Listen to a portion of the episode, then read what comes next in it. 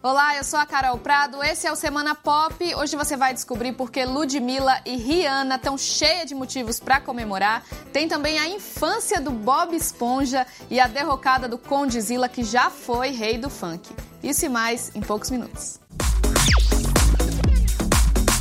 Pois é, gente, essa semana já começou romântica. A Ludmilla revelou que está namorando uma das dançarinas dela, a Bruna Gonçalves. E que casalzão, viu? Lud até dedicou uma música para a namorada, Espelho. Ouve só um trechinho.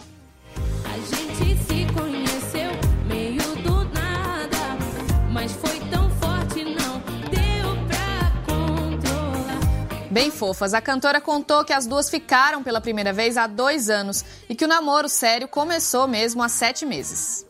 E olha, quem também tá num bom momento é a Rihanna, mas no caso dela é uma questão de riqueza mesmo. Eu sou rica! A cantora se tornou a artista feminina mais rica da música, segundo a revista Forbes.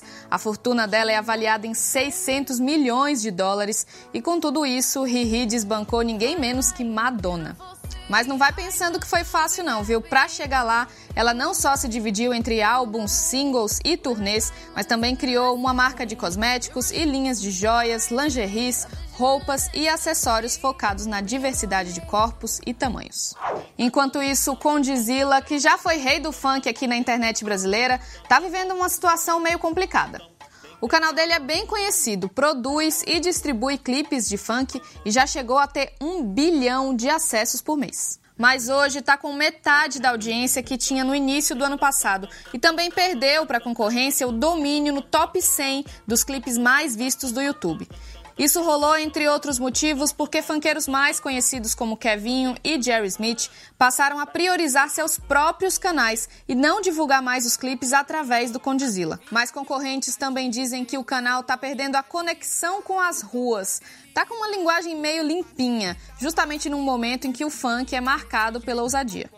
Bom, o CEO do Condzilla, que ao contrário do que você deve estar pensando, não é o próprio Condzilla, ele se chama Fábio Trevisan, Diz que esse filtro para eliminar palavrões e outros conteúdos mais pesados pode até diminuir as visualizações, mas também gera mais lucro porque atrai mais patrocínio.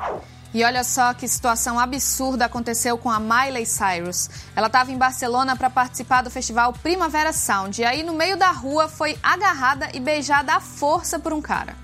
E olha que ela estava cercada por seguranças. Na hora, o marido da cantora, o ator Liam Hemsworth, que também estava lá, afastou o agressor. Miley se pronunciou sobre o caso nas redes sociais, disse que nenhuma mulher pode ser agarrada sem consentimento. Não importa quem ela é, onde está, o que está vestindo, isso não pode acontecer. E os anúncios de duas novas séries empolgaram a internet nessa semana. A primeira, quem cresceu nos anos 80 vai adorar.